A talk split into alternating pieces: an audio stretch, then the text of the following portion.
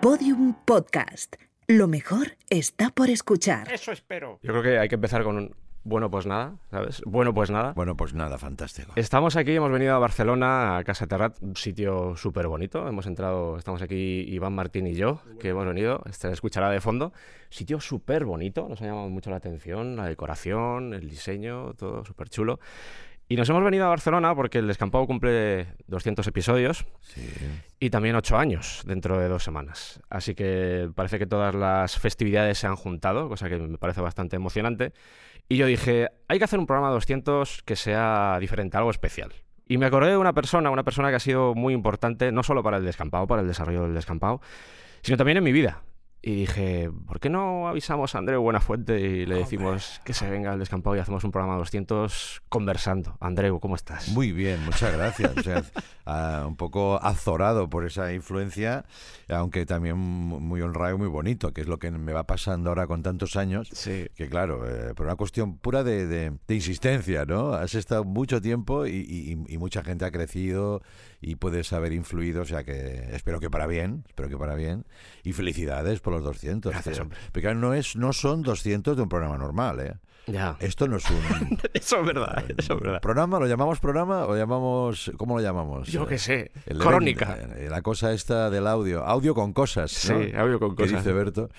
Pues no son normales, hombre. Eh, Creo que has marcado un, un hito también en el mundo del podcast en español, ¿no? De, de preparación, de elaboración, de obsesión, de especialización, que yo al menos, que yo recuerde, no, no existía. O sea que tú también... Ah, tú vas a influir en los que vengan después.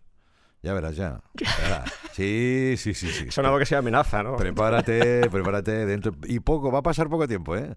No, yo hago una cosa tipo descampado, cuando digan eso. Sí. Tipo descampado. Sobre todo llévalo bien, llévalo bien porque es la influencia bonita y reconocida es chula. Y hay que ser agradecido en la vida. Eso también supongo que saldrá en la charla, ¿no? Sí, sí, sí. Y la generosidad también. Sí. Fíjate, me gustaría que esto fuese más una conversación. No quiero que sea un frontón, ¿vale? No quiero Venga. que yo te lanzo preguntas y tú me las contestas, sino que si tú tienes alguna pregunta, Vale. que hagamos aquí. Me gustan las conversaciones más que las Sí. entrevistas, ¿vale? Venga. Vamos a ir a cuando eras niño, ¿vale? Sí, venga. Uf, a ver. Eh, fin de curso. sí, señor. Imitación de Hermida, Correcto. ¿vale? El público se ríe. Joder, Y tío. esto me lleva a la primera cosa. ¿Por qué nos gusta hacer reír? Ya. La primera pregunta. El primer impulso, ¿no? Sí. Eh, siento decepcionarte, pero no lo sé. Eh, hombre, si reflexionamos los dos, nos podríamos llegar a alguna conclusión de que, sobre todo, es de una gustera emocional Sí. casi adictiva, ¿no? Los que, por ejemplo, divulgan, ya que está Iván por aquí, disfrutan otras gusteras, ¿no? Que, oye, me interesa mucho lo que haces, me duermo contigo. Bueno, yo soy un caso, ¿no? De, Sí. de esos. Pero la risa va un poquito más allá, crea un vínculo emocional. Pero si hablamos de los que lo hacemos, Sí. eh, es muy satisfactorio, es casi adictivo.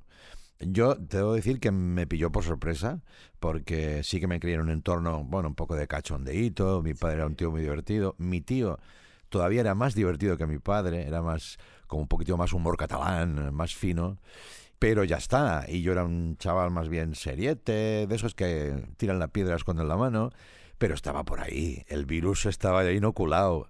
Así que ese, ese día de esa función de teatro, eh, bueno, no, no es ni función, es como un evento para la cena con padres y alumnos, Sí.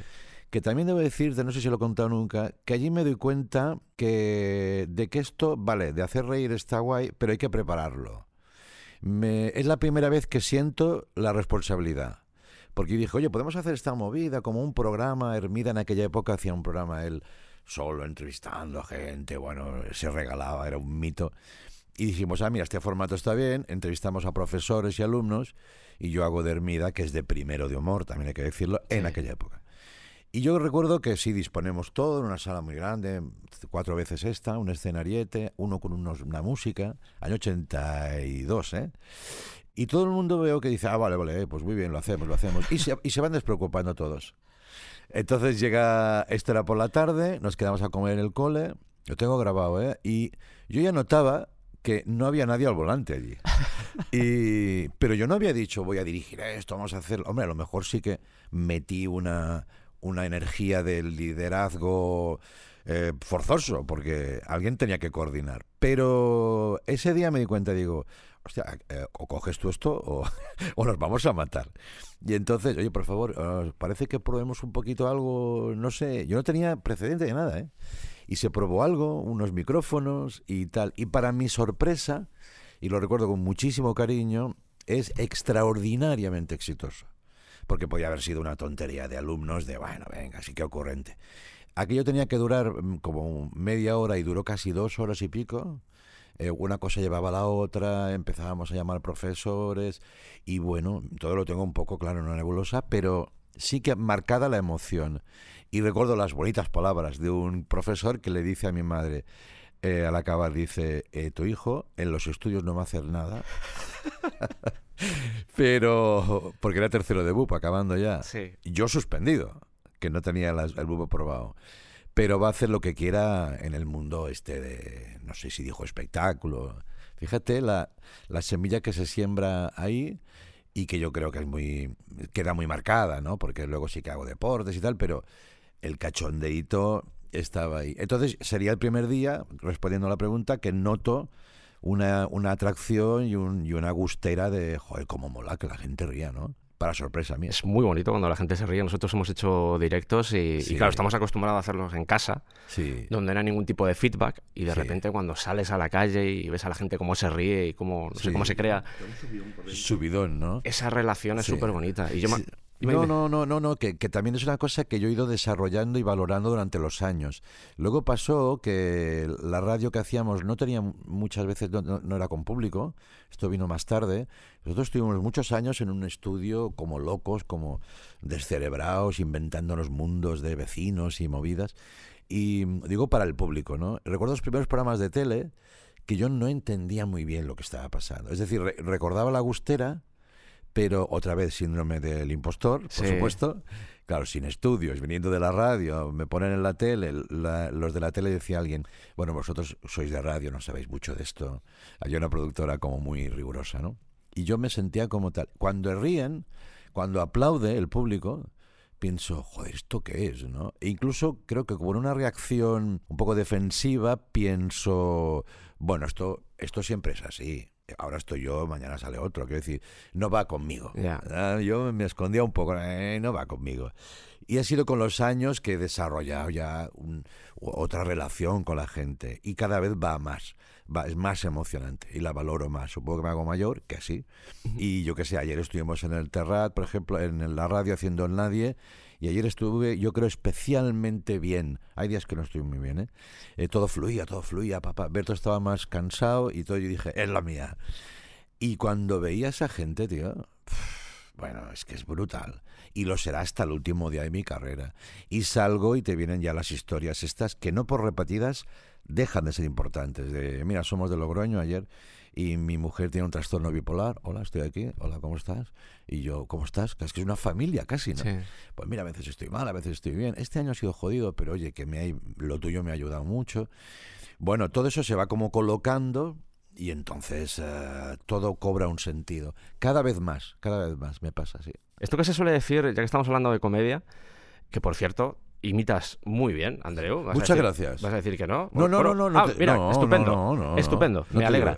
No, me Eh, alegra que me lo digas tú, sí. porque es que nadie me lo dice y yo digo, oye, que yo imite toda la vida en la Es- radio. claro, eso te iba a decir, porque creo que eh, Latre y Raúl nos han acostumbrado muy mal, porque Claro, es, es un nivel de perfección en la imitación. No. Pero tienes una capacidad para extraer los elementos característicos del personaje Ah, y poder bueno. interpretarlos. Pero... Hice muchos, hice muchos y yo decía, yo creo que se me da bastante bien. Luego es verdad que vienen las estrellas de la NBA, pero sí, sí, sí, hacíamos. Y luego los customizábamos un poco, que es también la gracia ¿no? De la imitación. Y es un recurso muy chulo. Mira, el otro día había un vídeo de Robin Williams. Sí. Eh, joder, el gran imitador de géneros, de personajes, eh, ¿sabes? Porque nosotros, yo no controlo mucho inglés, pero debía ser un espectáculo Robin Williams, ¿no? Y me gustaba porque lo tenía como una herramienta más, ¿sabes? Entré a una tienda y me dijo, "Ah, qué- Sí. era exagerado Robin, ¿no? Pero siempre lo usé la imitación como para, para construir personajes, muy chulos. sí. Ya te digo, me... Muchas gracias, hombre. No te lo han dicho nunca, Andreu. ¿no? No, eh, no mucho. No, no, de verdad, de verdad. A mí, no, bueno, a mí es que no me dicen, se me, se me presupone todo. Ah, ostras, ya. no me sí. hacen ofertas. Desde aquí quiero denunciarlo. Yo también lo denuncio, Andreu. También, vale, pues mira, nos sumamos. Hacemos Venga. un club. Iván se suma. No, es que estos tíos, a nosotros nos ven como, estos ya tienen sus movidas. Claro, ya. Claro, ¿cómo vas a llamarlo? Joder, porque ah, claro, como tiene, igual tiene su productora y, y no sé qué. O sea, vamos a romper ya tabús. Sí, por favor. Si te gustó, llámame con algo guay, ¿no? Sí. Sí, sí. Pero bueno. Esto que se suele decir de que tienes que haber sufrido para poder hacer comedia, Sí, pienso mucho, pienso mucho, eso lo, decían, lo dicen mucho, lo decía Tom Hanks también, tío que me, me interesa mucho cuando habla. Eh, bueno, eh, tampoco es una cosa épica de pasa las putas y luego ya verás tú cómo te resarces de la vida. Me gusta más pensar que has tocado registros emocionales propios que, bueno, van compensando, porque si no, a ver, si solo estás con la risita y, no te pasa nada, eres un tonto a las tres, o sea, que puede ser, ¿eh? Pero evidentemente sufrir, eh, pasarlo mal, para luego valorar cuando estás bien y lo que decíamos, después de una época mala haces un bolo, la gente ríe, ríe es un poco curativo, todo se va colocando. Pero tampoco le de- debemos a eso una entidad mística. Yo creo que mejor no sufrir. El otro día leía Sí. un poema de, no sé, no me acuerdo el nombre, que decía, muy cortito, que decía, y al final me di cuenta que sufrir no sirve para nada. ¿Sabes estos últimos poemas de poetas? Y dije, hostia, qué sabio, ¿no? Y, y lo dice al final, ¿no? Eh, o sea, vamos a recordárnoslo. Si puedes evitar sufrir y hacer sufrir, tío, evítalo. Claro, hombre. Sabes que te preguntan por los referentes en la comedia, Sí. tienes unos cuantos si quieres comentarlos, porque yo los conozco. Sí. Es una cosa que quería también decirte. El- a la hora de hacer una entrevista, eh, tú has hecho muchas Buah. y te han hecho muchas. Así que eres como una eres como el, el reto, ¿vale? Hmm. Ya, Dicho esto, ya. lo de los referentes. Los en los referentes. referentes en la comedia. Porque sé Sí. que tienes unos cuantos. Hay- tengo como un puzzle, un Sí. patchwork de referentes, porque yo digo que eh, nos influye lo que nos gusta sin saberlo a veces, se va quedando ahí en las cabezas, como lo que lees, ¿no? como lo que ves en cine. Eh, en comedia no es que estés con una libreta, a ver este, este, el otro.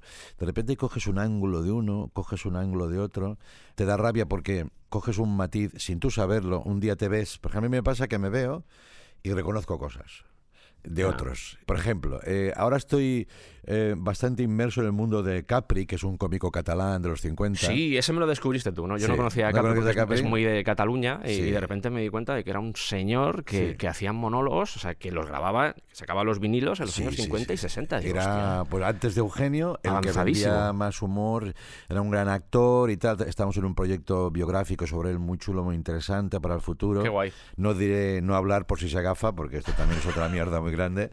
Eh, pero me interesa mucho, ya hace muchos años. Y estoy metido en él. Y entonces voy viendo, escuchando discos, eh, viendo series. Yo no lo pillé, eh, lo pillé ya muy mayor. Pero mi padre me dijo un día mirando la tele, esa sentencia de padre, este es el bueno. Y se fue, como, este es el camino, ¿no? Este es el bueno.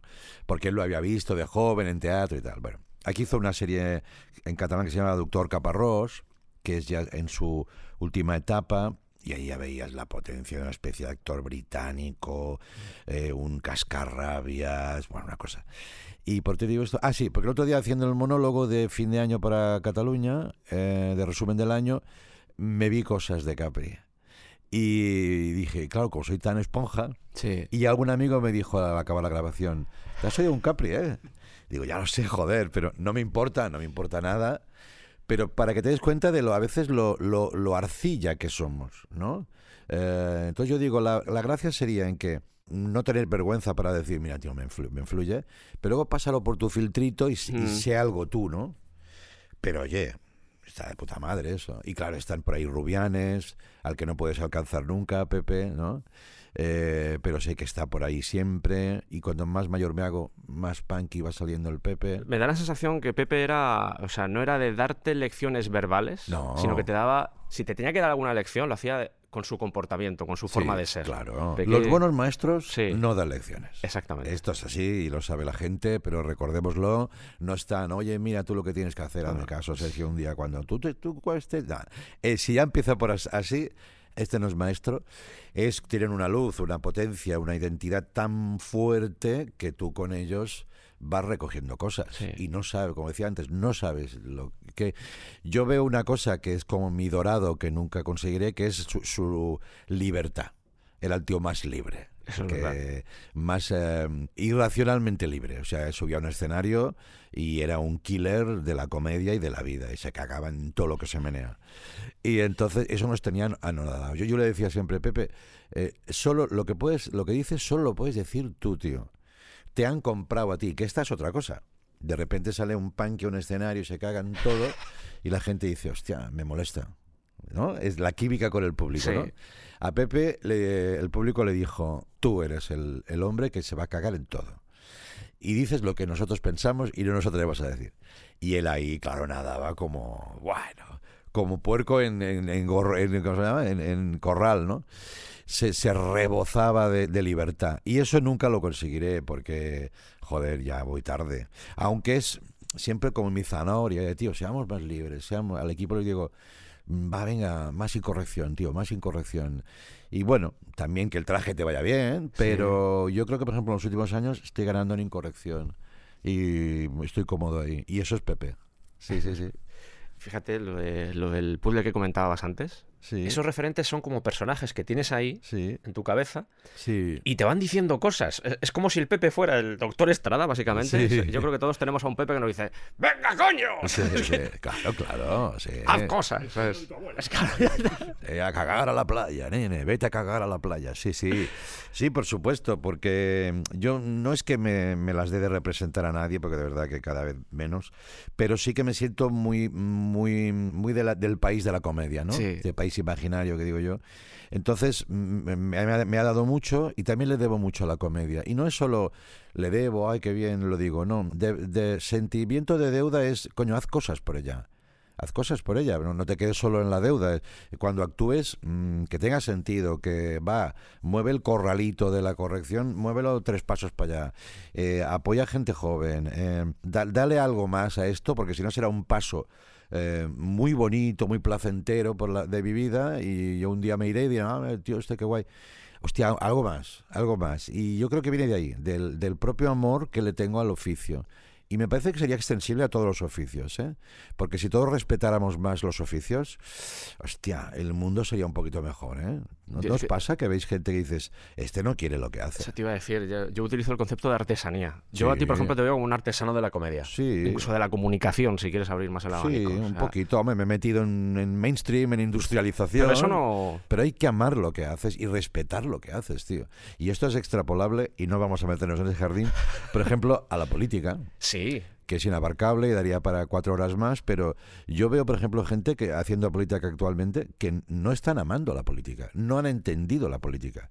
Ya no te diré, es para un uso personal, que sí.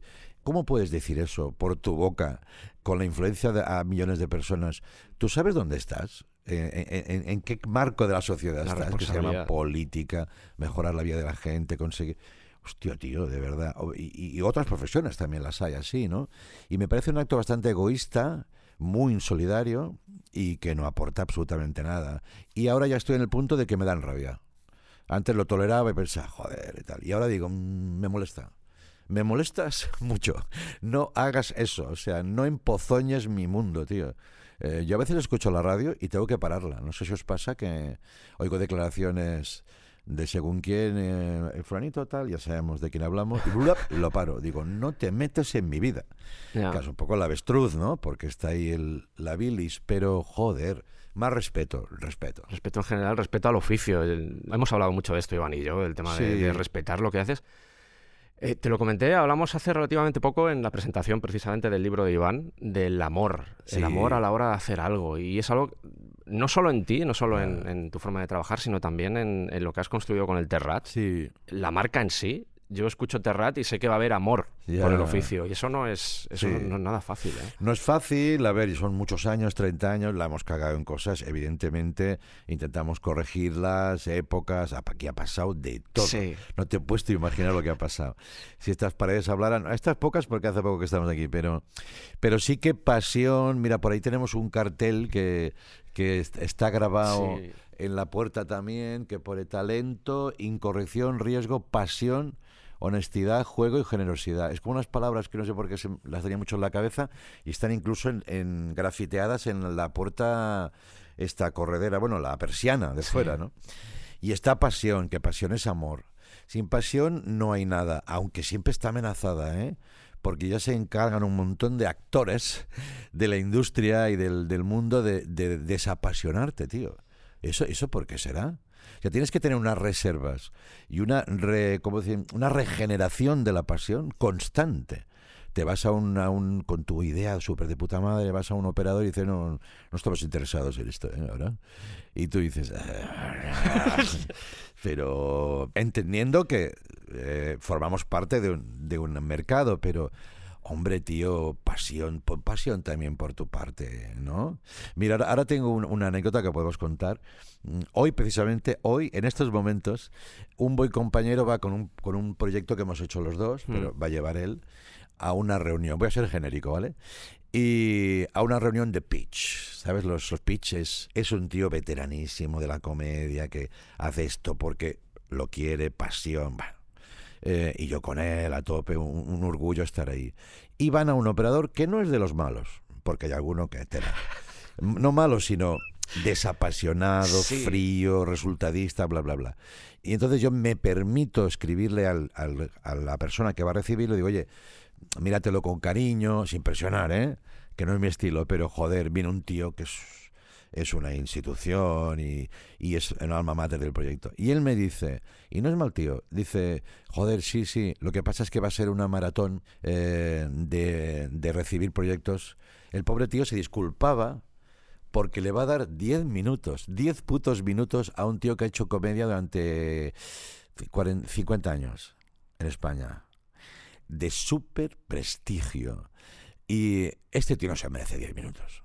No se los merece. Entonces, ¿dónde hemos llegado? ¿A qué manera de replicar como esto lo que vemos y, no- y- y- escuchamos ¿no? de Netflix? Y eh, un, eh, en 10 minutos puedes contar tu idea. Todo lo que supere los 10. Déjate de mierdas, coño. Viene este tío que es una institución. Viene el Terrat que tiene pues un prestigio de pasión. Sí. Y yo me he quedado pensando, joder, ¿vas a someter a una maratón? ¿Cómo puede ser una maratón de proyectos ser apasionado? Porque me quiero poner en la piel de ese tío, que al final son los que nos permiten trabajar a todos los que estamos aquí, ¿eh? Mm. El señor que compra. Y el señor que compra hoy va a tener, pues, fácilmente mm, 15, 20 proyectos. Hostia, eh, Est- estás- hay una anomalía ahí. Estás cuantificando, pero no cualificando. Creo que ahí está. Yo el- creo que sí. O sea, a lo mejor. Y es buen tío, ¿eh? Comida rápida.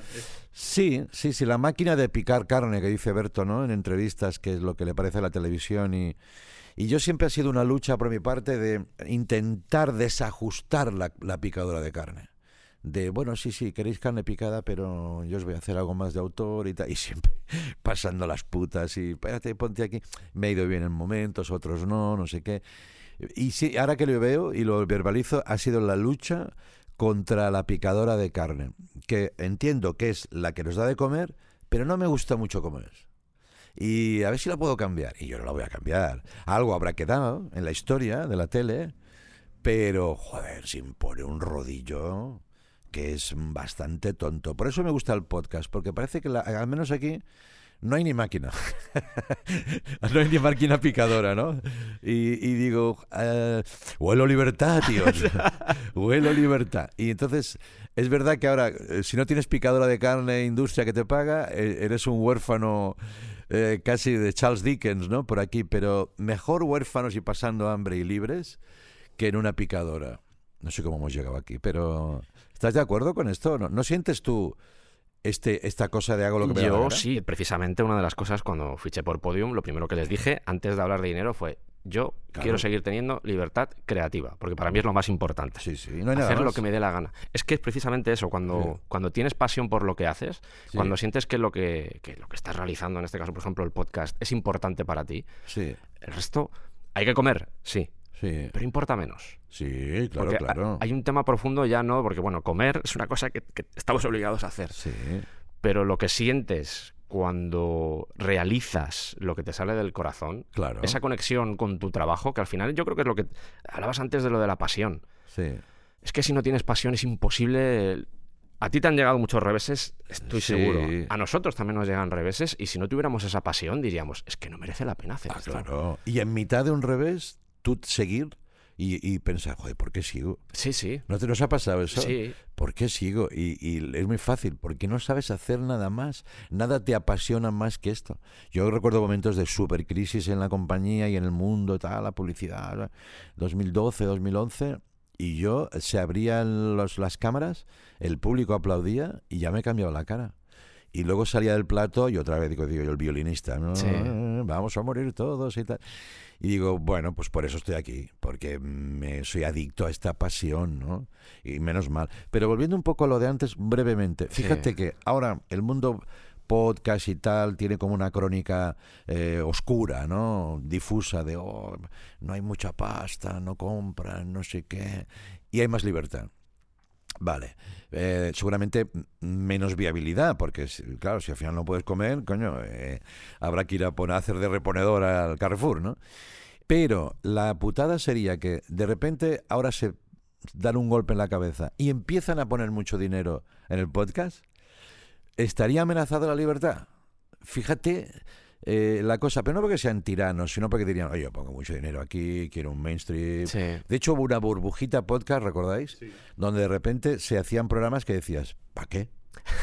¿No? Sí. ¿Para qué? Sí. Sin dar nombres, pero el famosito, la famosita de turno. Y, y no, bueno, porque queremos vender, queremos suscriptores, queremos clientes. y- o sea, la, la cosa es muy triste de por qué los contenidos artísticos nunca tienen gestores que sepan el- jugar el equilibrio de, vale, esto hay que preservarlo, hay que hacer dinero para poder seguir haciéndolo, pero no, no lo pervirtamos, tío. Eh, hay, hay plataformas que no tienen suscriptores, dices, porque es que no interesa lo que haces, no hay alma. Otra cosa es alma, ¿no? ¿Qué es el alma? Pues ya se ve. Roma Eterna tiene alma. Tú tienes alma. Dices, hostia, aquí este tío está chiflado con los vikingos. Sí, que sí. ¿Qué le pasa a este hombre? Venga. No, es verdad, aquí hay alma.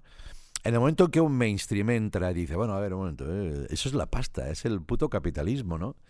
Y me, me preocupa mucho. Por ejemplo, ahora el cine está también sometido a una transformación que yo creo que no nos lleva a ningún lugar bueno, ¿no? De repente el cine de autor, chulo, tal, ahora, eh, como dicen aquello, yo no sé mucho, eh, pero vas leyendo, en los estudios están jefes de marketing, que venían de BMW, ¿no? Eh, entonces cogen las carpetas, a ver, ¿cómo se llama esto? ¿La Warner? Espera, déjame. Oye, que abajo hay autores, tío, y hay gente que tiene una idea que no sabe ni cómo explicártela, pero es brillantísima. Y tú con la movida del dinero y que hay que financiarla, la vas como pervirtiendo. Eso es un poco triste. Y, pero bueno, es- supongo que es el, el camino, ¿no? De vez en cuando alguna sorpresa. ¿Y sabes que a quien admiro mucho? A los tíos grandes directores que aun estando en el mainstream se permiten hacer cosas guays y las venden, tipo Bayona, por ejemplo. Ole Bayona, ¿no? Que te, te hace tu Jurassic Park, Jurassic World y tal, pero de repente cuando ya los tiene camelados, rasca y consigue el equilibrio entre mainstream, autoría, alma. Y dices, hostia, eh, eso, eso para mí es lo que me gustaría hacer. Siempre hablábamos en el Terrat, eh, autoría comercial, que eso es como una entelequia, ¿no? Espero que no un oxímoron, pero autoría comercial, eso es perfecto. Y a veces lo rozamos y a veces no. O se queda solo en autoría, "No, es que claro, no es muy comercial. Que aquí podríamos hablar, no es comercial porque tú, operador, te has empeñado en que no sea comercial. Eso es. Dale bola, hombre, dale bolita. Que si tiene alma ya lo será, ¿no? Pero bueno, eh, esta es la lucha de los 30 años del Terrat. Conseguir ser nosotros en un entorno comercial y ganar dinero para poder ser nosotros. Uf, qué complicado. Muy complicado. ¿Te has notado que la- esa picadora de carne ha ido empeorando con, con el paso de los años? Que antes había más libertad. Sí, no especialmente. No, tiene, tiene épocas. La picadora siempre está ahí, la industria está ahí, los propietarios de los grupos de comunicación están ahí desde hace muchos años. Eh, no, fíjate, yo soy, como ya soy un poquito mayor, soy bastante romántico de una época en la que la picadora, los intereses de grandes grupos no estaban, que era cuando la tele no había teles privadas, que también, que te das que tirar atrás. Y entonces, ¿dónde vamos? A Hermida, a la Milá, a ese teatro. Era una tele muy candorosa, un poco inocua en algún momento, Mm. pero muy de autor. vosotros sois más jóvenes, pero se veían cosas que decías, ¿en serio? ¿Están haciendo esto? Joder, que cómo mola, ¿no? La bola de cristal. Planeta imaginario. Planeta imaginario. Pero, por ejemplo, la bola de cristal es inimaginable en el entorno actual, que para mí es un error de un gran operador. Porque no me sirve que tú digas Andrea 3, Telecinco, los, los grandes que van quedando, que cada vez quedan menos. Créetelo, tío. Haz una bola de cristal. ¿Por qué no? Claro, es que tú, si tú te vas alejando de la gente también. Entonces, soy, romántico de aquella época, pero siempre hubo hubo tensiones, ¿sabes? Yo llegué a Antena 3 porque Antena 3 estaba muy mal de audiencia, recuerdo en el 2005, y por eso llegué. Pero una vez estuve dentro y dijeron, audiencia, audiencia. y yo les decía, hombre, pero es que estamos muy mal y nos fue un poco bien, luego un poco mal, y cuando empezó a estar un poco mal, fuera. Que yo pensé, hombre, danos un poco más de tiempo, porque tú estás mal, el que me alojas, por ejemplo, ¿no? Yo no voy a cambiar toda la cadena. Eh, bueno, entraríamos en hasta cuándo hay que apostar, o no apostar. Por ejemplo, Berto dice una cosa que dice de mí, voy a decir solo lo bueno, ¿vale? Que es la mayoría, claro. Y dice, hostia, yo flipo contigo como la, la capacidad de aguante en la apuesta que tienes. Y digo, pues yo también, y no creas que a veces no me sume en la duda, porque digo, eh, Andreu, ¿estás apostando o eres imbécil? porque esto no va, no va, no va, no va. Y a veces hay premio. Entonces, cuando hay premio, te olvidas de cuando no hay premio. Pero tío, lo que te decía antes, yo estoy aquí para apostar. Si yo, que he salido de la nada, me canso de la apuesta a las primeras de cambio, la madre que me parió. Y te voy a poner un ejemplo, que es, por ejemplo, Eva Soriano. Una tía que yo creo que está llamada a hacer grandes cosas. Eva entra en el programa, Leitmotiv, que era una picadora a su manera. Allí decíamos, el sofá quema, ¿no? El sofá quema. Si no estás bien, ¡po! No quema, te expulsa el sofá. Y llega Eva y no, no empieza bien no empieza bien, coño. Bueno, pues cómicos de todo tipo, nuevas generaciones, hace unos personajes que no le van bien, ella misma se ríe de eso, dije, vamos bien, vamos bien, esta tía se está riendo de que no le va bien. Y hablamos con ella y le decimos, tía, ¿nos sigues gustando? Perseverancia en la apuesta, pero déjanos que te guiemos con dos cositas. Y la tía dijo, vale, confío en vosotros que muchos, ya te digo, dijeron, no, porque yo tengo mi movida, en fin, aquí se mezclan egos, hmm. o simplemente estilos personales. Algunos actores y colaboradores, eso no pasó. Pero Eva, que era muy lista, dijo, sí, vale, venga, lo pruebo. Se dejó llevar por un equipo de nueve guionistas, que yo siempre les decía, mm, tíos, que tenéis nueve guionistas, no estoy yo aquí, que soy el padre pitufo, aquí venga en el sofá, dame algo, coño, dame algo. Bueno, pues resumiendo, que es como ejemplificación de eso, Eva se deja llevar y empieza a brillar. Y yo era súper feliz con eso. Pensé, hostia, tía, te lo mereces. Pero ole tú, que no dijiste, no, yo vengo enseñada. Que es otra cosa de los jóvenes, no de ahora, de siempre, de siempre. De a mí nadie me va a enseñar. Eva sabía que tenía que aprender y todavía está en eso y ya, ya está empezando. Ha hecho un primer programa que muy disruptivo y lo mejor está por venir. Ahora, Movistar, apuesten por ella, hombre. La apuesta la sostienes y luego tienes un éxito sólido. Y ahora la gente solo quiere éxitos sólidos. Dices, hombre, tío, genios no hay. Hay muy pocos. Y un día les decía a los de Movistar cuando empezábamos, porque lo típico en las reuniones, queremos otro nen de Castefa. Venga, así. Digo, ¿pero qué te crees? ¿Que vas al supermercado? Tengo tres aquí. Claro, el nen de Castefa sale de un entorno, de un clima, de una pasión, ¿no? de, de un hábitat favorable, casi como un invernadero de humor donde...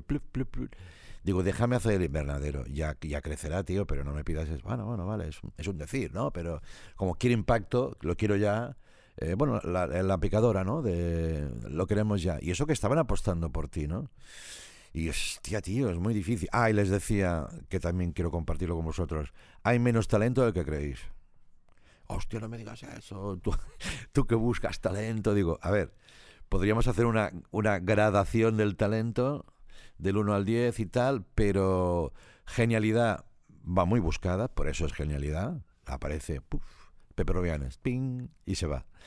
Y talento no confundamos con buenas intenciones o con gente resultona. Cuidado con eso. Y, hostia, vale, es un poco descorazonador y tal. Digo, chato, eh, yo te lo tengo que decir. Me pides un de Castefa, yo encantado, ¿eh? Si abro la puerta y entran ocho cómicos que digo, la madre que me parió. Pero hay que fabricarlos, moldearlos. En este sentido, puedes subir el grado de talento de la escala Richter, pero dame tiempo para currarlo, ¿no? Que eso también tenemos que pedirlo. Mucho. Medios, tiempo. En fin, está quedando un poco reivindicativo esto, ¿no? Bueno, Porque- está bien, está bien, oye. Sí, vale, vale. Porque luego el operador está en casa y dice, sí, claro, con sus mierdas. Sí, y sí, ya está, ya está. Andreu, Tráeme vos algo bueno y déjate de mierdas, o sea, Andreu. Y a corto plazo, por favor. Sí, sí. Es un poco eso. Hola, soy el Sergio que está editando. Hola, Sergio, que está editando. Yo creo que es la primera vez que me responde. Lo que me ponía en el guion, vaya. Nos ha contactado la gente de Babel, no sé si conoce su aplicación de móvil o su página web, Sí, pero es un modo divertido y útil de aprender idiomas. Además, tienes un montón de ellos disponibles, inglés, francés, polaco, ruso, sueco, Uy. noruego, danés, italiano, muchos. Y todos ellos además en una plataforma desarrollada por profesionales de la enseñanza que lleva perfeccionando su método didáctico desde 2007. Ahí es nada. Estupendo. Es fiable, funciona y... A mí lo que me interesa, poder pronunciar United Artists... Artists. No se ahoga con la baba cuando lo dice. No, no, artists. Me apuntaré a Babel para no ahogarme con la baba. Bueno. Esa es mi meta para este año. Y si te quedas un poquito más con Andreu, Iván y conmigo, en un rato te doy un código para que te salgan tres meses gratis. Seguimos con la entrevista. Qué bonito es Andreu, por cierto. Decías lo de la generosidad. Sí. Em, no es fácil ser generoso en, en este mundo No, del, no, del no. espectáculo. ¿eh? Y a mí me sorprende mucho de ti porque no es habitual. Eso de decir, eso de decir, voy a, mm, por ejemplo, con Berto, con, Sí. con un montón de gente a la que has ido sacando, por ejemplo, del teatro y los has introducido en la televisión, Mira, y no tener miedo a su éxito, ya, ya, no tener miedo. a que te ensombrezca. Eh, o sea, es... No. Bueno, a ver, miedos. Siempre somos seres con claroscuros. ¿eh? No te creas que yo soy un ser de luz aquí de. ¡Oh, qué bien todo! Pisad, pisoteadme, hijos de puta. No, pero no es eso. No, ya eh. te entiendo, sí, sí. Pero fíjate que eh, yo he llegado a una conclusión, después de pensarlo bastante, que creo que, bueno, la generosidad es un acto de egoísmo, esto hay que decirlo, porque mm, te- es como, como el actuar, buscas la gustera, ¿no? Sí. Me da gusto estar con talento a mi alrededor. Yo prefiero viaje compartido que solo. Yo esto lo tengo clarísimo. Desde el primer minuto diseñé un programa don- donde éramos ocho enfermos mentales cuando lo que se llevaba era un locutor, bueno, con un colaborador y ya está. Y yo dije, no, siempre juntos. Es más incómodo, es más estrecho la furgoneta, pero es mucho más divertido. Y al final responde a eso, a que yo pensaba, es que juntos somos más. Y recuerdo cuando empecé que siempre hay agoreros, como sabes, Sí, este- en este país es- te va a ir mal, seguro, tienes mucho que perder, me decían, nada que ganar. Y si te va bien, dicen, has tenido suerte. Esta es la mierda, hombre. Rancio, asqueroso. A mí me decían, productora de famoso, eh, fracaso seguro. Porque, claro, y digo, a ver, pero ¿por qué? No, coño, porque. Y había rece- precedentes. Sí. Porque este ha hecho una productora, pero no es verdad. Y tenían razón, ¿eh? Tiene su programa, ha ganado dinero y dice, ¿puedo hacer más programas? Y pone segundos, terceros, cuartos y él se guarda lo mejor. Digo, yo creo, en ese momento, decía, yo creo que no tengo ese input, pero gracias por decírmelo y estaré pendiente. Y siempre era como un fantasma que tenía alrededor, ¿no? Digo, no, no te quedes solo lo bueno tú. Si eres productora, va implícita la generosidad. Y productora de, de actor y autor es muy jodida, ¿no? Mm. Porque de repente yo he visto florecer a mi lado gente que luego se han pirado. Primero lo llevaba mal porque era como un, poco paternalista, luego al final pensaba, tío, es la vida. No, no, yo creía que sería Forrest Gump. ¿Sabes cuando va por la carretera y van todos detrás? Sí, sí, sí. Y luego me di cuenta que eso era muy infantil y que es normal que la gente quiera tomar caminos separados. Solo pido una cosa, que es agradecimiento. Pero sé que me entenderás, no es Sí. que me manden un jamón cada Navidad, ¿no? Es que, tío, seas agradecido con el recuerdo, con la experiencia, que yo lo soy contigo, y luego tal. Y la verdad es que 95% de veces ha pasado. Pero he trabajado con tanta condición humana, coño, que aquí han pasado, mm, yo creo que ya más de mil y pico personas. Ostras. No, no, no, no, esto no, no lo quiero ni contar de- del vértigo que me da. Pues algún capullo ha pasado. y yo, a lo mejor yo he sido capullo con él. Quiero decir que el viaje colectivo debe siempre nutrir los programas. Que yo, por ejemplo, a Eva Soriano le deseo lo mejor. ¿Yo quieres que mande un input a mis equipos de, por favor, Eva, que tranquilita, ¿eh? que no se venga arriba? ¿eh? Como diciendo, yo estoy en activo todavía, ¿eh? eres un cretino de la mierda, ¿no? Yo intenté nunca ser así y por eso salieron cosas tan bonitas, ¿no? Porque era como tirar palomitas a la paella. Era una cosa, tío. De bla, bla, bla, bla, bla. Los guionistas querían hacer programas, los hacían, les iba bien. Joder. Y luego con Berto es un poquito diferente el matiz, porque él ya viene bastante fogueado de casa y, nos juntamos en una carretera conjunta y creo que nos hemos dado mucho los dos. Eh, y entonces, eh, y se mantiene. Como hay cariño, pues, y sobre todo gustera de actuar, pues nos vemos cada día. Bueno, cada día, cada día que hay programa. Y creo que será para siempre. Muy mal tiene que estar la cosa. Porque tal. Y luego cuando hace lo de la serie, tío, y me da ese regalazo, Sí. a mí me emocionó un poco el cabrón, porque ya me- él me decía, te estoy escribiendo una cosa de puta madre. Y yo pensaba, bueno, claro, no sé, a ver, el autor, claro que va a decir. Y luego cuando ya lo ves todo, dices, "Mm, pues sí, me, me he hecho un caramelo. Me ha dado el partido, final de Copa de Europa, y me ha pasado la pelota, ¿no? En- sin, sin defensas. Entonces, gol seguro. Muy, muy bonito, muy bonito. Y puedo decir que es el tío más generoso con el que me he encontrado. Yo creo que sí. Porque tiene muy claros sus campos, donde empieza él, y, se- y mira por él, ¿eh? Hmm. Solo hay que ver su trabajo, ¿no?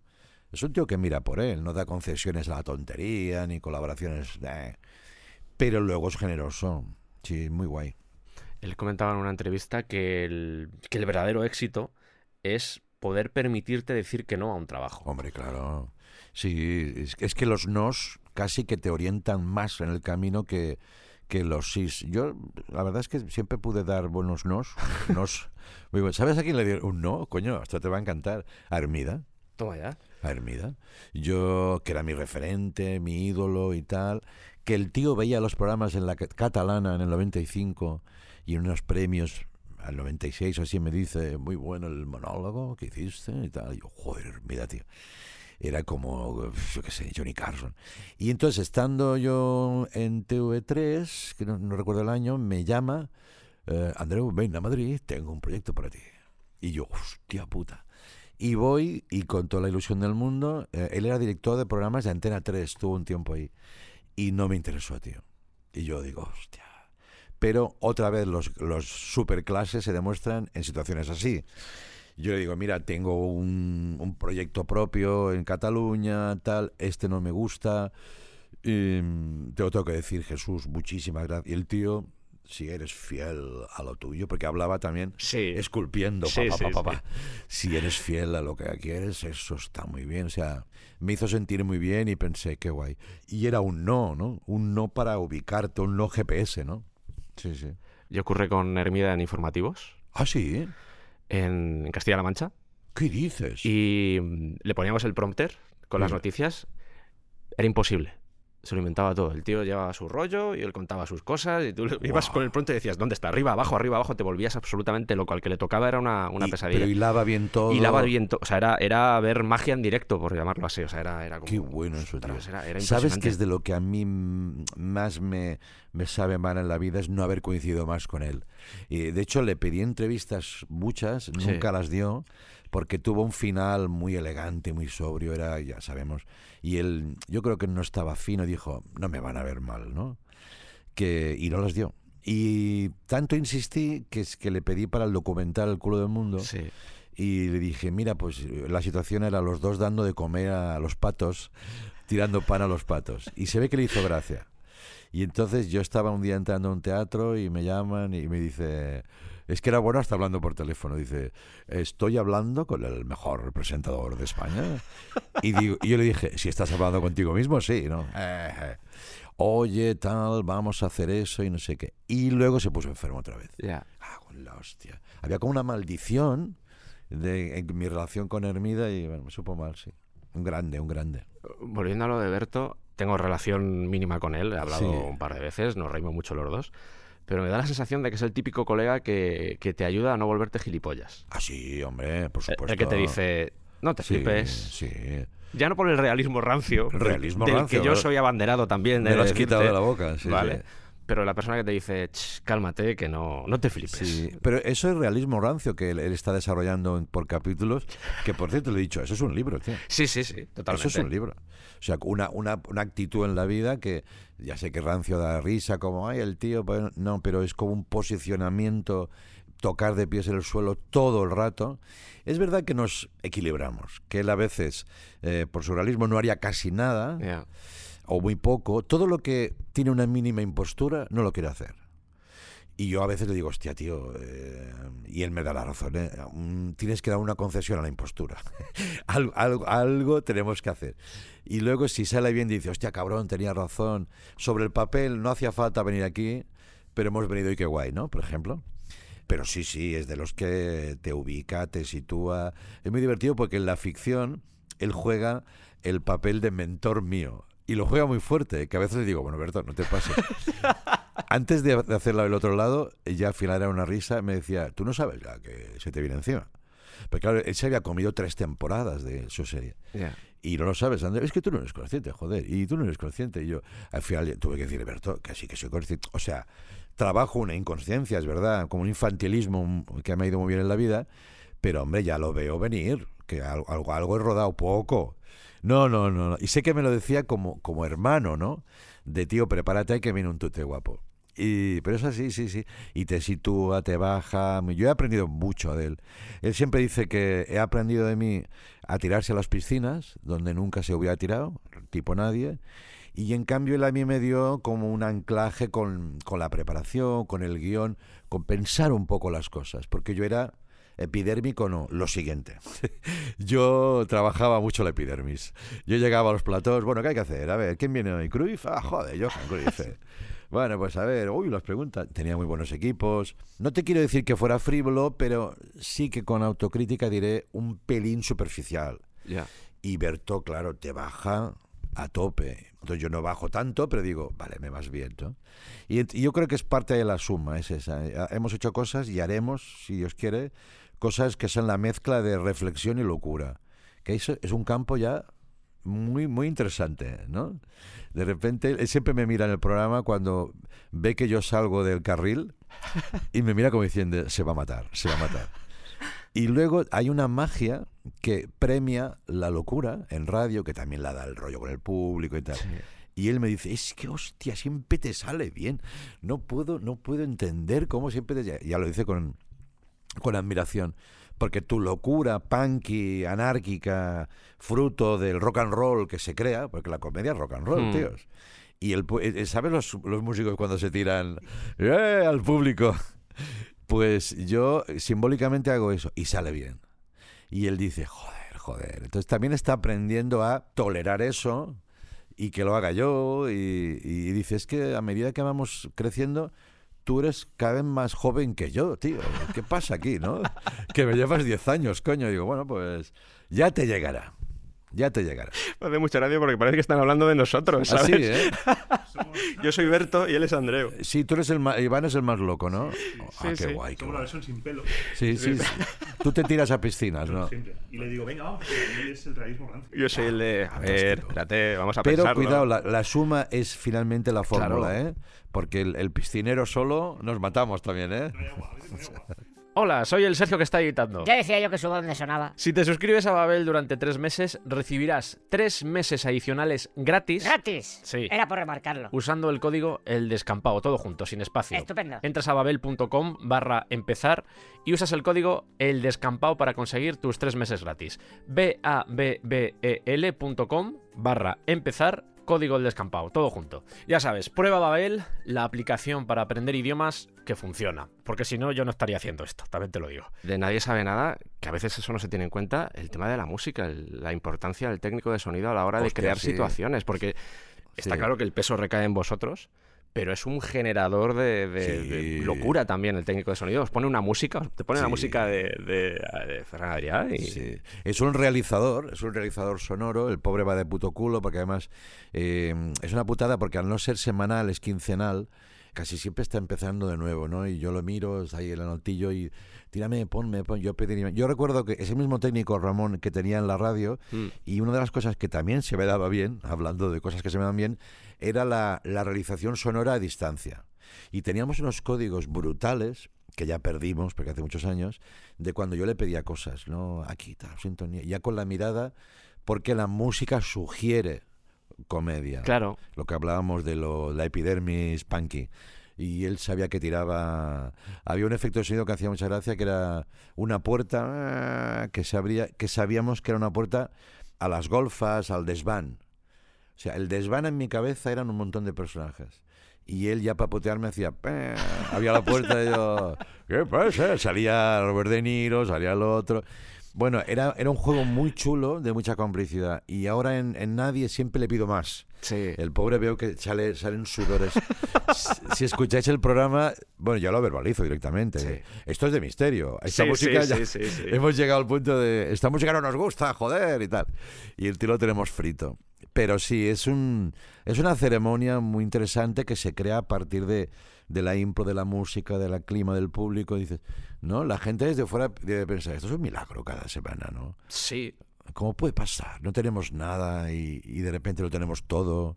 Es chulo, ¿eh? Sí, sí. Es casi una faena taurina, no me gustan los toros, pero eh, esa- ¿en qué pensaba esta mañana? Sí, ah, en Curro Romero, que decían, tú puedes ir a ver Curro Romero y hoy es una mierda. Y mañana una obra de arte, el toreo, tal. Y pensaba, eh, por ejemplo, ayer me noté muy bien, muy bien, pero la semana anterior yo no estaba bien. Conseguimos disimularlo, pero tú sabes que Ya. que pasan cosas. Por ejemplo, el público de ayer, yo creo que la primera hora dijo, hostia, lo que ha pasado hoy aquí. Y la segunda ya fue un poquito más normalita. Y la magia también, pero es el precio que tienes que pagar.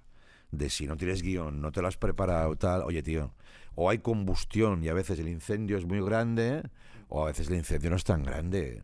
También creo que estamos en paz con eso, ¿no? Imagínate la presión de cada semana 10 años. Hoy no tengo nada, pero tiene que estar muy bien, muy, muy, muy bien. Ya, ostras, ¿eh? Convivir Bueno, con eso Claro, es muy, complicado. Muy ¿no? bien, tío, pues igual no está. Pero bueno. Alguna, solo recuerdo un par o tres de, de programas que al salir, sobre todo Berto, que es más así, dijo, hostia, igual no estaría, igual este lo teníamos que emitir. Y gran debate, hombre, pero ¿por qué? No. Luego los de fuera, no está tan mal, coño. ¿Sabes esa cosa que nos dicen? Eso también se parece a ti. Sí, Sí. sí, sí, sí, a mí me pasa igual. Sí, de esto igual. no ha quedado bien. Pero este espíritu no, no lo pierdas. Tú lo tienes también. Lo tengo, lo tengo. Intento que no me destruya. De hecho, he, Bueno. he aprendido a, a convivir con ello, pero yo al principio era como, madre mía, pero esto, o sea, casi, casi sintiendo vergüenza. Y he aprendido a, a- a relajarme, a, a hablar con ese Sergio del pasado y decirle, tío, está bien, has hecho lo mejor que... En ese momento era lo mejor que podías hacer. Exacto. No te preocupes, ya está hecho. Sí, Está yo hecho, también pienso cosa. eso. Es lo mejor que podíamos hacer en ese momento. Por ejemplo, me acuerdo cuando no nos fue bien el programa de Antena 3 de Prime Time y luego lo que me dan rabia son los analistas a posteriori. Es que, claro, lo que hicisteis eh, ¿no? en un prime time y tal. No, mira, eh, ahora cállate. Eh, ¿dó- ¿Dónde estabas? eh? Cuando hacía falta, esto no me lo digas, porque, joder, yo también soy muy buen comentarista, todo lo pasa. Sí. Y me acuerdo que les dije, chicos, no ha ido bien, hicimos lo mejor que sabíamos en este momento. Ahora, tomemos nota para el futuro, que es da rabia porque parece de coaching, pero hostia, toma nota de tus cagadas para intentar que no se repitan. Y a mí me sigue pasando ahora, ¿eh? A 2023 me ha vuelto a pasar en una cosa que he hecho y he dicho, "Eh, la podemos mejorar. Y entonces veo micropánicos. Oh, digo, no, no, no, si no es infelicidad, es, no, es buscar siempre la excelencia, tío. Es eso. Que está guay. Eh, hay gente que lo lleva mal, ¿eh? Sí, sí. sí, La sí. insatisfacción es un mundo que yo por suerte no tengo, tío. ¿Vosotros tenéis insatisfacción? Yo... yo ¿Así te- heavy? Te diría que no. Yo intento premiarme, sí. Igual hace años Ah, sí. ¿no? Sí la tenía, pero ahora mismo creo que he aprendido a validarme y a decir, ya está, o sea... Ya. Yo por eso soy muy practicante, ya que este Iván se lo digo también, de, de compartir el elogio. Pero no como buenismo barato, vacío, sino porque también entiendo que los que creamos, ahora que lo pienso, convivimos con eso. Entonces, cuando alguien te dice, tío, lo estás haciendo bien, hostia, ¿no? Eso es qué Sí. guay, ¿no? Y a mí me gusta que me lo digan también. Y, y es muy bonito, tío. Y, y no, es que lleva muchos años. Déjate de mierda. dímelo, hombre, Dímelo. Mira, el otro día me, me hizo una ilusión tremenda. Me escribió Alberto San Juan, que es un referente de- con esa voz que tiene el actor y tal. Es maravilloso. Que por cierto tiene un nuevo espectáculo que no os perdáis, que es brutal. Y que va a empezar ya en febrero y, y marzo.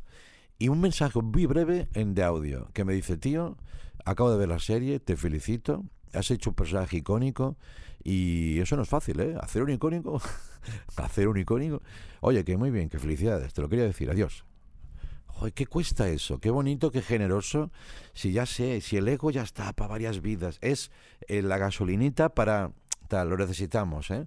Y hay que hacerlo más. Yo por privado muchas veces en Instagram, luego la gente entra en pánico, pánico positivo de, "Ay, pero, pero cómo, Eh, pero, que- Pero "No, ¿cómo? no, no". ¿Cómo? O un mail, te felicito por tu trabajo, tío. Estoy, he estado viendo tu portfolio, me, me encanta tu diseño, nada que. Y la gente, "Ah", normalmente es muy bonito. Es como una energía Sí. blanca, ¿sabes, tío? Que démosla más, coño. Yo lo hago más y siempre trae premio. Premio inmaterial. De, hostia, aquello que me dijiste, tú no sabes cómo me ayudó, porque. Chorradas, ¿eh? Pero en un mundo totalmente autocrítico, competitivo, hater de los cojones, vamos a decirlo ya claramente, que no, que no. Y esto nos lleva a otra cosa que no sé si tenemos tiempo de hablar. Lo que tú quieras. Lo que quieras, sí. Hasta que- nos echen, ¿no? Yo creo que tengo una reunión, pero cuando sea ya será. Vamos bien. Que es, no, que es la lucha contra los haters. Hablemos de eso. Venga. Hablemos del milenarismo. Venga, venga. Hablemos de, porque lo hablo con amigos recientemente y está tomando corpus. Sintámonos orgullosos de, de la bondad. Atención. Eh, sintámonos orgullosos y militantes de, de la luz y la bondad, no tontuna y, ya te digo, frivolidad, sino lo que acabo de comentar un poquito, eh, luchar contra el hateismo, porque por primera vez en la historia, que yo recuerdo que ya tengo años, el hater odioso, odiante, está orgulloso. Y digo, ¿en serio? Siempre fue el tío del bar, de la barra del final, con cuatro copas. Sí, se llama- uno me decía un día, ahora estás aquí arriba, pero luego vas a estar abajo. Una vez en un bar. Y yo le dije, pues tú ya estás abajo. Que creo que es una buena réplica. Buena- buena respuesta, Eh, sí. Me estás diciendo... Y No llegó ya a la hora. Vete a la mierda, hombre. Aquí en un bar de copas que estoy arriba y estoy abajo. Que eres barrio sésamo. Vale, estos tíos estaban en bares, estaban en calles, en callejones, en atascos, en, en corpúsculos, y ahora están en medios de comunicación, en poder, en partidos políticos, y ven que es rentable, que esa es la, la miseria espiritual del tema. Todos los políticos dicen, hostia, está rentando esto, Sí. ¿no? Los feministas han recortado derechos de los hombres, ¿no? Tú eres un imbécil y alguien te lo tiene que decir desde la bondad. ya sé que eh, es un contrasentido, pero... Que no, que no, que no nos coman el, el bocadillo, tío. Y entonces estoy, estoy con eso ahora. No sé cómo, por dónde saldrá, pero veo y lo comparto con amigos y me dice, hostia, pienso igual, tío. Eh, digo, pues vamos a alzar nuestras voces porque, tío, se impone un discurso negativo contra el que parece que ya no podemos hacer nada. Es que, claro, las redes son así. El mundo es así, la política es así, el periodismo es así. No, perdona, no es así. Luego la gente tratada, no, hay, la, la mayoría de gente es buena, tío. Mm. Ya sé que esto es un poco buenismo, pero es que es verdad. La gente es generosa. Yo recibo generosidad, bondad, buenos inputs, eh, tío, y, y luego pongo la radio y sale un, un imbécil saltando bilis. ¿Pero esto qué es? Entonces, bueno, no puedo evitarlo porque hay libertad de expresión y de eso se trata también. Pero lo que sí puedo potenciar es la, la divulgación orgullosa de buenos valores, tío. Y, ya está. Y ojo, críticos y autocríticos, pero buenos. Mm, No estamos tan mal, ¿no? Que decía Laporta y, y es verdad. Eh, entonces estoy con esta movida ahora, tío. No sé por dónde saldrá. Bueno, ya ha salido, ¿no? ya ha salido. Si alguien se quiere unir al movimiento Yo, yo me uno, yo me uno, de verdad. ¿eh? ¿eh? bondad contra la maldad Sí. y una bondad militante, ¿sabes? De decir, es que bondad tiene como mala prensa, ¿no? Sí, A este tío no se entera, ¿no? sí, el Es bu- buenismo es ese. bu- Sí. Nuestros padres, de- eres demasiado bueno. Como un defecto. Eh, sí, esa frase es terrible de los padres pobres, lo hacían por nuestro bien. ¿no? Tú te van, te van a dar hostias en la vida porque eres demasiado bueno. Y dices, no, tío, yo quiero ser bueno. Voy a poner alertas. Sí. Bueno, listo, intentaré.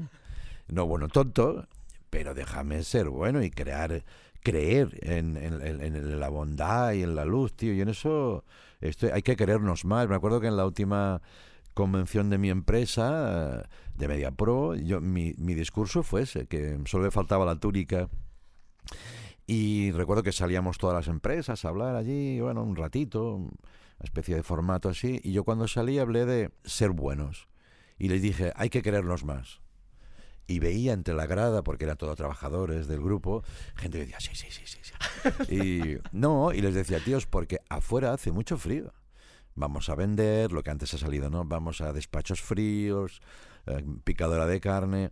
Mm, Querámonos más, tíos, querámonos un poquito más. Mm, No de una manera vacía, tonta, infantil, sino eh, estamos en el mismo barco, pero plasmémoslo, no solo bonitas palabras.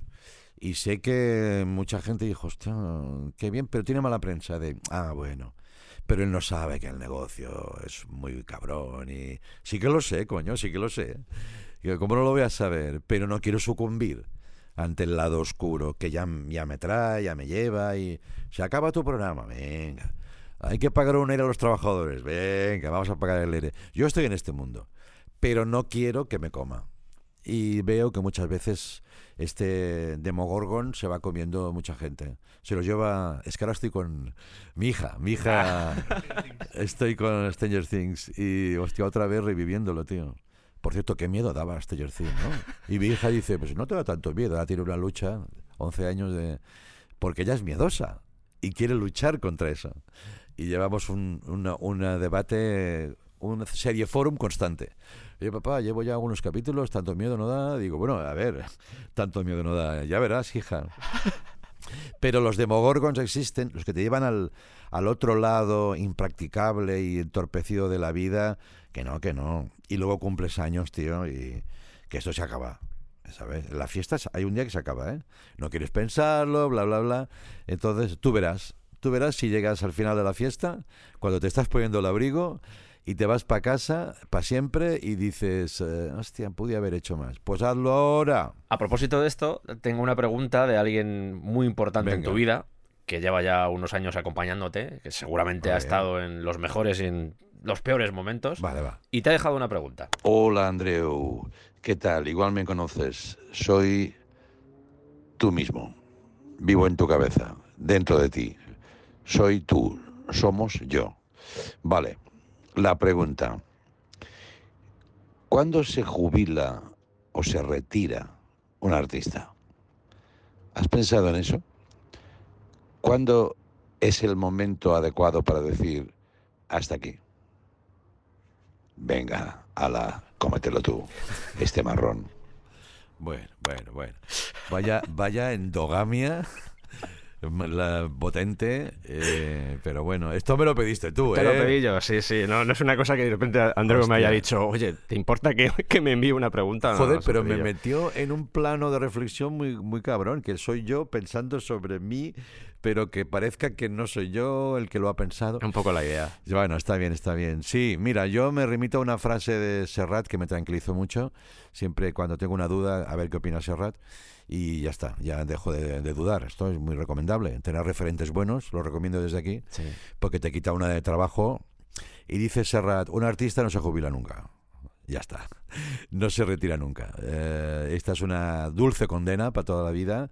Y ya está. Lo único que, evidentemente, no invento nada si digo que debes tener energía, poder sostener la profesión, tu bolo, tu programa de radio y tal.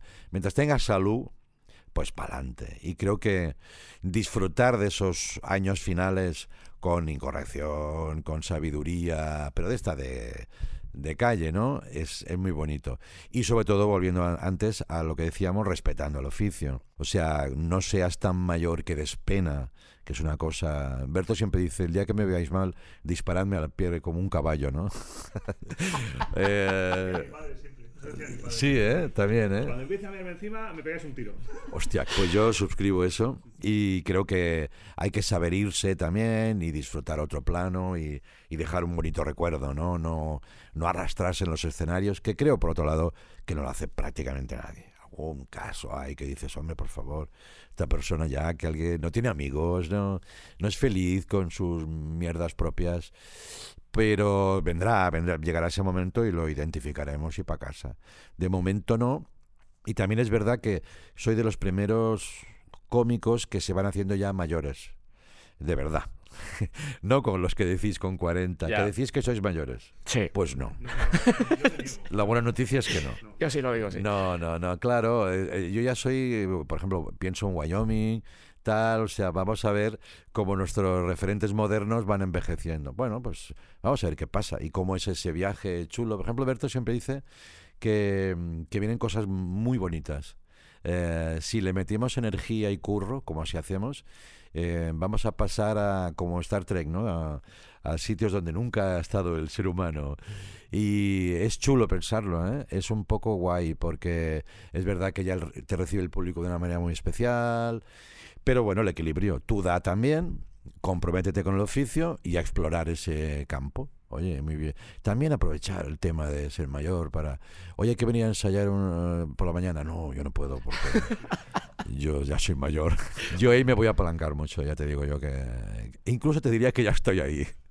De, hombre, si pudiera venir cuatro horas antes, no, mira, va a venir una hora. Porque es verdad que tampoco tienes la energía de antes, Ya. tío. Y, y quemamos muchas horas de jóvenes, ¿eh? Vosotros sabéis, tú habrás quemado horas que ahora dices, madre mía, aquel tramo, ¿no? De, yo qué sé. Programa semanal, Andreu. Sí, ¿no? Bien quemadas están, ¿no? Sí, sí, sí, pero no me acuerdo de esa época. Claro. Es como Keith Richards en los 60, o sea, no me acuerdo de, de nada de lo que pasó ahí. Exacto. Bueno. Oye, y ahora, ahora ya acabo yo preguntándote a ti. Sí. ¿Tú qué vas a hacer? eh, ¿Qué vas a hacer en el futuro? ¿Qué voy a ¿Vas hacer a en el seguir con tu movida de especiales? Yo la situación que tengo, no sé si lo sabes, pero yo dejé mi trabajo en... Yo tenía un trabajo que me llenaba la nevera, yo no me dedicaba a esto. Eh, No, no lo sabía. Lo dejé en noviembre y ahora mismo estoy buscando, estoy creándome el Patreon, estoy intentando meterme donde, donde me pueda meter. Vale. Y seguir con el podcast y lo que pueda Pero en el audiovisual, ¿no? Donde sea, Ya. no tengo problema. Pero el mismo. podcast no lo vas a dejar. No lo voy a dejar. La Y vas a explorar Sí, con el descampado, hay mucho camino por hacer, ¿no? sí. Ya, ya, ya, ya. Guay, guay. Lo digo para tus seguidores, coño, que estarán aquí diciendo que deje de hablar este señor ya. Yo le estoy metiendo para que hagamos directos, más directos con público, más. Hombre, yo creo que sí. Sí. Yo creo que tenéis que hacer directos, bueno, mi consejo, porque también Iván los ha probado. Y Iván también está en madurez, se está entrando en fase sí. madura. Sí. Se lo dije. día escuchando uno de los programas antiguos de Roma Eterna, Sí. después de que me dijera sube la música, joder, cómo le di, ¿eh? Sí. No, Estaba, sí, sí, luego le estás pasado, ¿no? Se lo dije a él y dije, hostia, cómo pica la música. Pero es que antes no aparecía, coño. Sí, sí, sí. Y pausas. Ahora, mi consejo, de, consejito del día es, no tengas problema con la pausa. Cuando dices, voy y la batalla empezó tal día. Pum, pum, pum, pum, pum, la música, yo ya me preparo en Un casa. poco más de música, ¿no? Más, un poco más de... Pues de musiquita y es muy guapo. Hay los efectos que pones de, los, de las guerras, sí. muy guay. Y yo creo que tú tienes que hacer lo que te dé la gana y ser feliz, tío, y vas a hacer un montón de cosas. Sí, sí, sí, ya verás, ya verás. Me alegra que me lo digas. Viene Andreu. lo bueno, hombre, viene lo bueno. Me alegra que me Si lo llegado digas. hasta aquí, coño. ¿No? 200. Que también te digo, muchos no son. porque el otro día estuve viendo a Arguiñano. Sí, y, ya ostras, sí- sí claro. querí- y porque me dio la gana, cogí un coche, tenía un día libre, dos días y me fui a Donosti. Y lo fui a ver al donde graba. Y yo tenía la sensación, sé que me entenderéis, de, y lo dije, estoy en el oráculo. Hombre, ¿qué pasa allí con la cocina, con sus productoras y un cámara, que tiene el mismo cámara desde hace 30 años? Ostras. Es un tío con una steady delante que de vez en cuando dice, me mira así, me dice, como diciendo, falta sal. Mirándolo. Sí. Y Carlos lo entiende. Ja, ja, ja, tal. Y pensé, 75 años, y no sé si me dijo, me voy a equivocar, ¿eh? 7.000 programas. Fácilmente. Y me lo grabé a fuego, luego volviendo y digo, a ver, Andreu, el día que tú estés cansado, que digas, hostia, es que no puedo, tal, acuérdate de Arguiñano, que está ahí y seguirá. O sea que necesitamos esos, esos faros de pasión. Les ha ido bien, han tenido suerte, y él lo dice, pero han metido una pasión, unas toneladas de pasión. Hay una cosa que me gustó y que os gustará saber es, él antes grababa dos días, creo, dos y medio, y luego ya sus movidas. Y dice, no, ahora grabo cada día. O sea, fíjate la evolución de este señor que dice, no, yo cada día, eh, menos el día, algún viernes no grabo. 75 años, La pasión. 30 de curro y la pasión, tío. Y entonces dices, es que Arguiñano es un crack. Pues, pues claro, es que no puede ser otra cosa. Me voy a quedar con las ganas, a ver si se puede hacer algo en el futuro, Dime. otra conversación de estas, porque me he quedado con las ganas de hablar contigo de, de radio, de cómo empezaste en deportes, de. Pejovich, Vale, de hostia, muchas sí. cosas, de muchas, porque hemos hablado de libertad creativa Sí. y creo que Pejovich es como el que te abrió Sí, el abanico tío, y te dijo, se pueden hacer muchas mierdas en la radio, ¿vale? Sí, sí, sí, sí. pero quiero acabar con otra pregunta Vale, venga. Una pregunta más que no es de Berto, ¿vale? Porque igual eh, pensamos ahora. Ya. Antes seguramente mucha gente habrá pensado, es Berto el que ha mandado la pregunta. sí. Este no es Berto, ¿vale? Sí. O sea, vamos Como a. me dicen a mí por la calle, ¿no está Berto? ¿Dónde está Berto? Y miran alrededor. como mío. si fueran, como si fuerais juntos. Sí, ¿no ha venido Berto? Digo, tenemos vidas separadas, ¿eh? Está empezando a pasarte con nosotros también, Andreu, cuando los ves a Ah, Iván y a mí. sí, pues es verdad. que dices, ¿dónde está el otro? ¿Sabes? Es verdad. No me ha sorprendido veros. Voy a poner, te pongo el audio si Venga, quieres va. y, y insisto que no es Berto, ¿vale? Hola, no soy Berto. Confirmo que no lo soy. No, es, no me- es que no me apetece preguntar nada. Pero gracias por, por proponérmelo. Es, es muy bueno. Realismo rancio. Es realismo racio. O Sí. sea, yo me lo tomo bien. Si fuera hace años diría, hombre, tío, pero ¿qué te costaba, cabrón? Este hombre se lo ha currado. Pero ahora entiendo que él, si tú te pones en su cabeza, piensa, pero si ya lo hemos hablado todo, lo seguimos hablando, va a quedar impostada una pregunta. Claro. Y ya hay un corte mental en su cabeza, en una bandeja de salida que lo aparta, lo lleva a spam rancio y, y entonces no hace la pregunta. Lo Tiene que hacer el libro, se lo he dicho. Y tengo la portada además. Y luego te pasaré una foto que le hice en Nueva York, que creo que es la portada de Realismo Rancio. Incluso le, se la hice con, con el, el tablet, le hice la portada. Ya te la voy a mandar. Tampoco hemos hablado de arte. Que Ya, ya ganas de hablar contigo de arte. Oye, pues hacemos otra entrega, hombre. ¿eh? Cuando queráis. Eso ya. Ya, ya. pobre, pobre, Esto aquí en la Mary no...